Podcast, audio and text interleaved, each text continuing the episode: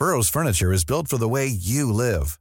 From ensuring easy assembly and disassembly to honoring highly requested new colors for their award-winning seating, they always have their customers in mind. Their modular seating is made out of durable materials to last and grow with you. And with Burrow, you always get fast, free shipping. Get up to 60% off during Burrow's Memorial Day sale at burrow.com slash ACAST. That's burrow.com slash ACAST. burrow.com slash ACAST. Dixo presenta Factor Kaiser con Max Kaiser. Dixo is back. Información trascendente con Max Kaiser. Factor de cambio. Factor Kaiser. Como todos los viernes, las 10 en 10. Las 10 noticias más importantes de esta semana en solo 10 minutos. Para que de manera fácil y rápida estés enterado de todo lo más importante de esta semana, de aquello que realmente va a impactar en tu vida, en la vida de este país y sobre todo en este proceso electoral tan complejo que puede cambiar por completo la vida de este país, el alma de este país. Por eso te pido que me ayudes a compartir este contenido por todos lados, a suscribirte en el canal de YouTube y en los canales de podcast, a compartirlo en tus redes y en tus chats para que cada vez seamos más y más mexicanas y mexicanos que queremos ser factor de cambio y rescatar nuestra democracia. Acompáñame a ver las 10 de esta semana. La 1. ¿Cómo identificar la burda propaganda escondida en medios de comunicación paleros? Te quiero regalar cinco tips sencillos para identificar propaganda oficial escondida en los medios de comunicación. La primera, y la más burda y grotesca de todas, es la transmisión diaria, sin corte, sin edición, sin análisis de las infames mañaneras. La segunda, esta propaganda oficial multimillonaria no acaba en la transmisión en vivo. Durante la mañanera y a lo largo del día, cuando ya se acabó ese show cómico musical en Palacio, varios medios van relatando en sus redes sociales las frases y mentiras del presidente como si fueran noticias, como si fueran verdades. La tercera, también es propaganda oficial disfrazada de noticia cuando ves en un periódico, escuchas en la radio, ves en la tele o lees en sus redes sociales noticias como cumple el presidente con su compromiso de inaugurar el tren militar o el gobernador X entrega despensa a una población agradecida o el diputado X rinde su informe de resultados ante un público emocionado. Eso es propaganda. La cuatro, también es propaganda oficial la incorporación a medios nacionales de militantes de Morena o partidos aliados como analistas, columnistas o integrantes de mesas de discusión que llenan sus espacios con porras, loas y alabanzas al gobierno, defensas absurdas a casos de corrupción o fracasos del gobierno o ataques a críticos o políticos de oposición. Eso es propaganda. Y la cinco, también es propaganda oficial cuando un medio manda a todo un equipo completo de reporteros, camarógrafos y técnicos a seguir los pasos del presidente en la inauguración del tren militar y reportan minuto a minuto idioteces como saludó a una señora, se comió un lonchibón, platicó con un empresario, etcétera, etcétera. Todo eso es propaganda oficial. No te dejes engañar. La 2. La idiotez de cancelar el aeropuerto de Texcoco que nos sigue costando miles de millones. Ya lo sabíamos, ya lo habíamos platicado aquí en Factor Kaiser y ya lo habían explicado varios expertos. Pero esta semana el portal de Aristegui Noticias volvió a poner el dedo sobre la llaga. Pasajeros del Aeropuerto Internacional de la Ciudad de México financian desvío de 196 mil millones de pesos con TUA según este portal, la decisión presidencial de cancelar el proyecto del Aeropuerto Internacional de Texcoco, el NAIM, le va a costar a los pasajeros de la Benito Juárez del Aeropuerto Internacional de la Ciudad de México 196.350 millones de pesos. Así cuando te preguntes por qué huele a mierda el Benito Juárez y por qué se está cayendo a pedazos, la respuesta es muy sencilla, porque le están robando el dinero que debería de utilizarse en su mantenimiento. La orden del presidente López de suspender la construcción del Naim ha provocado una cadena enorme de irregularidades que abogados expertos en derecho aeronáutico consideran violatoria de las leyes del sector, al grado de que podría fincarse distintos tipos de responsabilidades penales y administrativas por diferentes tipos de delitos y daños patrimoniales al Estado. Eso pasa cuando le cumples los caprichos al jefe, a sabiendas de que son ilegales. Cuidado con los que firmaron cosas que son ilegales, ¿eh? La 3 el presidente vuelve a exonerar a sus hijos sin investigación alguna. A ver, en un país medianamente democrático en el que se respetan las leyes y existen instituciones autónomas e independientes, que sí investigan delitos, que sí auditan el uso de los recursos públicos y que sí establecen responsabilidades sobre el abuso del poder de servidores públicos, uno solo de los escándalos de corrupción denunciados por medios y organizaciones especializadas sobre los hijos del presidente habrían detonado todo tipo de investigaciones, auditorías, comisiones especiales para darle protección a los denunciantes, a los testigos y proteger las pruebas. En México no. No solo se ha evitado generar una sola investigación sobre una multiplicidad de casos con graves y evidentes pruebas de corrupción, con sólidos indicios publicados en distintos medios y plataformas, que implican a los tres hijos mayores del presidente, sino que además el padre de estos y su candidata ya los exoneraron sin media investigación o auditoría que respalde su dicho, claramente parcial, sin facultades para hacerlo, el presidente volvió a exonerar a sus hijos y negó que sean verdad los múltiples casos que se han expuesto.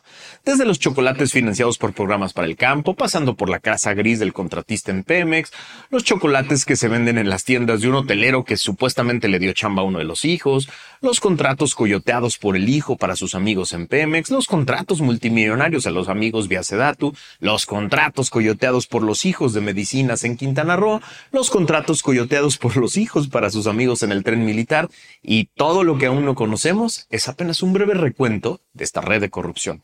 Ni una sola investigación, ni una sola prueba de que estas acusaciones son falsas, ni un solo informe que contradiga cientos de documentos oficiales, contratos y evidencias físicas, además de llamadas telefónicas que hacen evidente la existencia de esta red. Nada, solo el dicho del padre y de su candidata, que niegan indignados la corrupción de los hijos y acusan a quienes investigan. El 2 de junio votamos por la continuidad de la corrupción impune o por la posibilidad de hacer justicia. La 4. El tren militar afecta 122 cenotes y cuevas y pone en riesgo el gran acuífero Maya. Esta semana, héroes ambientalistas publicaron en sus redes sociales fotografías y videos que muestran cómo una parte del sistema de cuevas, cenotes y ríos subterráneos de la península de Yucatán, atractivos turísticos del Caribe mexicano, han sido atravesados por enormes pilares de acero y cemento del megaproyecto gubernamental que se construye en la zona que conocemos como el Tren Militar del Sureste, que algunos erróneamente le dicen el Tren Maya. La red de cuevas, cenotes, pozos de agua dulce y ríos subterráneos de la costa caribeña de México es un área muy sensible desde el punto de vista medioambiental. Son la única fuente de agua dulce de toda la región, ya que no hay ríos superficiales en ese terreno formado por roca caliza. Pero también tienen un importante valor arqueológico, porque ahí se han descubierto algunos de los restos humanos más antiguos de América del Norte. Estos ambientalistas encontraron las columnas en un complejo de cuevas conocido como Actun Tuyul, cerca de la localidad de Xpujá, unos 100 kilómetros al sur de Cancún, en un tramo inacabado del tren que pasa de Cancún a la localidad playera de Tulum. De acuerdo con los expertos, estos pilotes de varilla de fierro cubiertos de concreto y acero, instalados para soportar el viaducto elevado del tren militar, alteran la calidad del agua y destruyen el patrimonio geológico. Cristina Nolasco y Guillermo de Cristi aseguraron que hasta ahora han sido afectados 122 cenotes, cuevas y ríos subterráneos por los pilotes previstos para el tramo 5 del tren militar, capricho del presidente López, que quiere inaugurar en febrero. Además de las afectaciones ambientales, los activistas denunciaron el riesgo para los pasajeros del tren militar en esa zona por la debilidad del suelo cástrico y por las prisas con las que se está construyendo. ¿Dónde están todos esos farsantes que se decían ambientalistas y decían que amaban la tierra? Yo te digo dónde están. Tienen chamba en el obradorato, que compró su silencio cómplice con un par de pesos. La 5. El obradorato abandona los pueblos mágicos y los deja a merced del crimen. En 2001 se crea el concepto de pueblos mágicos en México, como un programa de gestión de destinos turísticos, con el objeto de diversificar la oferta de sol y playa impulsar el, turismo nacional y carretero y generar desarrollo en aquellos lugares que no contaban con la infraestructura turística típica, pero estaban llenos de cultura, de diversidad y sí también de magia. De 2001 al 2018 se otorga el nombramiento a 121 pueblos mágicos, que contaron con una inversión pública de 6.200 millones de pesos, es decir, alrededor de 366 millones de pesos del presupuesto público por año. Llegó el obradorato y como tantos programas exitosos de gobiernos anteriores, simplemente lo abandonó. están abandonados a su suerte y muchos de ellos a merced del crimen. Gracias a una nota del periódico Reforma de esta semana, nos enteramos de que Tasco, uno de los pueblos mágicos de Guerrero, es hoy un pueblo fantasma. Luego de que transportistas dejaran de prestar el servicio en Tasco por amenazas del crimen organizado, en esta semana las clases también fueron suspendidas. Se registró el cierre parcial de negocios y las calles lucieron semivacías. El domingo pasado, los choferes de las camionetas Urban y Taxi suspendieron el servicio, pues la noche anterior, hombres armados asesinaron un conductor en una unidad de la ruta Cadena Zócalo, en las cercanías del centro. De pueblos mágicos a pueblos fantasmas. Un breve resumen del fracaso del obradorato. Las seis. 18 resoluciones del INE de 2020 a la fecha confirman que López interfiere en elecciones. En una mañanera de esta semana, con ese cinismo tan desagradable que lo caracteriza, López se burló de la acusación que varios hemos hecho de estar frente a una elección de Estado. Durante 18 años de campaña presidencial como candidato de varios partidos, la frase que quizá utilizó con más frecuencia fue Estoy enfrentando una elección de Estado. Se refería a las intervenciones de presidentes anteriores que, según él, favorecían a los candidatos de estos presidentes y lo atacaban a él. Hablar hoy de una elección de Estado no es una simple opinión mía o de Xochitl Galvez o de muchos políticos y analistas y activistas. Es la descripción clara que surge de por lo menos 18 resoluciones formales del INE del 2020 a la fecha. En diferentes ocasiones, el Tribunal Electoral del Poder Judicial de la Federación ha confirmado estas medidas cautelares emitidas por el INE tanto contra el mandatario como contra su equipo de trabajo ha confirmado el uso de espacios gubernamentales para promoverse y promover a su partido fuera del marco normativo electoral. Obvio, el señor que dice no me vengan con el cuento de que la ley es la ley, no ha cumplido ni uno solo de estos requerimientos, ni una sola de estas resoluciones. Así, la elección de Estado está confirmada por 18 resoluciones formales y toda la evidencia que está a la vista de todos. Contra eso vamos. Y a ese tramposo lo vamos a derrotar con votos. La 7. La Suprema Corte propone tumbar todas las leyes que aprobó Morena en el Viernes Negro. ¿Se acuerdan de ese Viernes Negro en el que Morena se escondió en el patio de la casona de Xicoténcatl para jugar a ser el Senado y pasó leyes y reformas al vapor sin la oposición? Bueno, pues gracias a una nota del Reforma nos enteramos de que finalmente tres ministros y una ministra propusieron a sus colegas anular todos los cambios legales aprobados ese 28 de abril del 2023 por violaciones graves en el procedimiento legislativo. Los cuatro proyectos fueron listados para su discusión en el Pleno de la Corte a partir del 9 de abril. Si los otros cuatro integrantes de la Corte que han sostenido este criterio recientemente lo mantienen para este caso, es decir, un total de 11 reformas relevantes para el gobierno de AMLO, serán anuladas.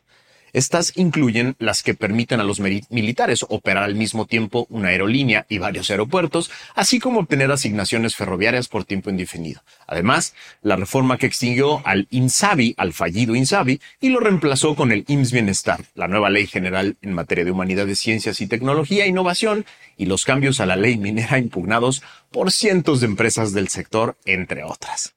Sí, tenemos corte. Y va por todas. La 8 niños armados en Guerrero. Una escena que nos debería de simbrar a todos se dio en Guerrero el pasado 24 de enero. Gracias a una nota del periódico Reforma nos enteramos de que la policía comunitaria de Ayahueltempa, del municipio de José Joaquín Herrera, presentó a 20 menores armados durante una asamblea que se desarrolló esta semana en la localidad ubicada en la montaña baja de Guerrero, la dirigencia de la Policía Comunitaria de la Coordinadora Regional de Autoridades Comunitarias de Pueblos Fundadores, así se llama, le tomó la protesta a 20 menores de edad entre 12 y 17 años, de los cuales 5 son niñas. La asamblea comunitaria se realizó en la cancha de usos múltiples de esta comunidad, luego de que el 19 de enero hombres armados privaron de su libertad a Cecilia Gaspar, de 50 años, a su esposo José Teodoro Domingo, de 52, y a sus hijos, Roberto y Gaudencio, de 32 y 20 años, cuando reunían su ganado en Zacatepec, ubicado a hora y media de camino de esta comunidad. Esto es la evidencia más desgarradora del fracaso del Estado mexicano. Si esto no te alarma, ya nada lo hará. La 9. Los amigos multimillonarios de Patán Augusto. Gracias a otra investigación del equipo de Latinos comandados por Carlos Loret, nos enteramos ahora de que al menos siete empresas ubicadas en un singular edificio de Villahermosa han obtenido contratos por 410 millones de pesos del gobierno estatal y de cinco ayuntamientos de Tabasco, todos gobernados por Morena. Este edificio es propiedad de Proyectos, Obras y Suministros del Sureste, una empresa de Alejandro Márquez Rodríguez, empresario tabasqueño cercanísimo al exsecretario de Gobernación, Patán Augusto López y, por cierto, exgobernador de Tabasco. El mecanismo de la corrupción trabajando a marchas forzadas para llenar sobres amarillos y tratar de comprar la elección. La 10. Atacan a balazos a secretario de Seguridad de Delfina. Gracias a una nota de Animal Político nos enteramos de que José Luis Cervantes, fiscal del Estado de México, fue atacado a balazos mientras circulaba por la autopista Toluca-México este 25 de enero. Uno de los escoltas del funcionario resultó herido tras repeler la agresión. De acuerdo con la Fiscalía Mexiquense, el ataque ocurrió alrededor de las 4.45 horas. Un hombre identificado como Julio César N. ya fue detenido. El convoy que trasladaba al fiscal general del Edomex en la autopista Toluca, México, sufrió una agresión que fue repelida. Solo resultó lesionado un escolta del fiscal. Hay un detenido y asegurados un arma larga de fuego y un vehículo. Dio a conocer la fiscalía mediante un comunicado. Lo que más me alarma de esta nota es que, como no lo mataron, nadie peló el ataque. Trataron de matar a un fiscal y ya no nos alarma. De ese tamaño es la normalidad de la violencia en este país. Brutal. Estas son las 10 notas de esta semana.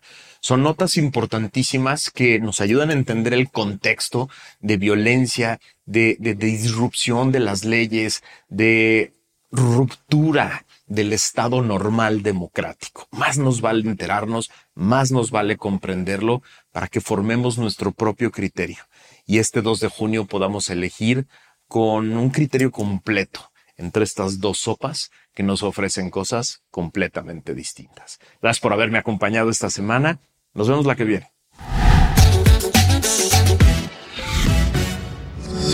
Dixo is back.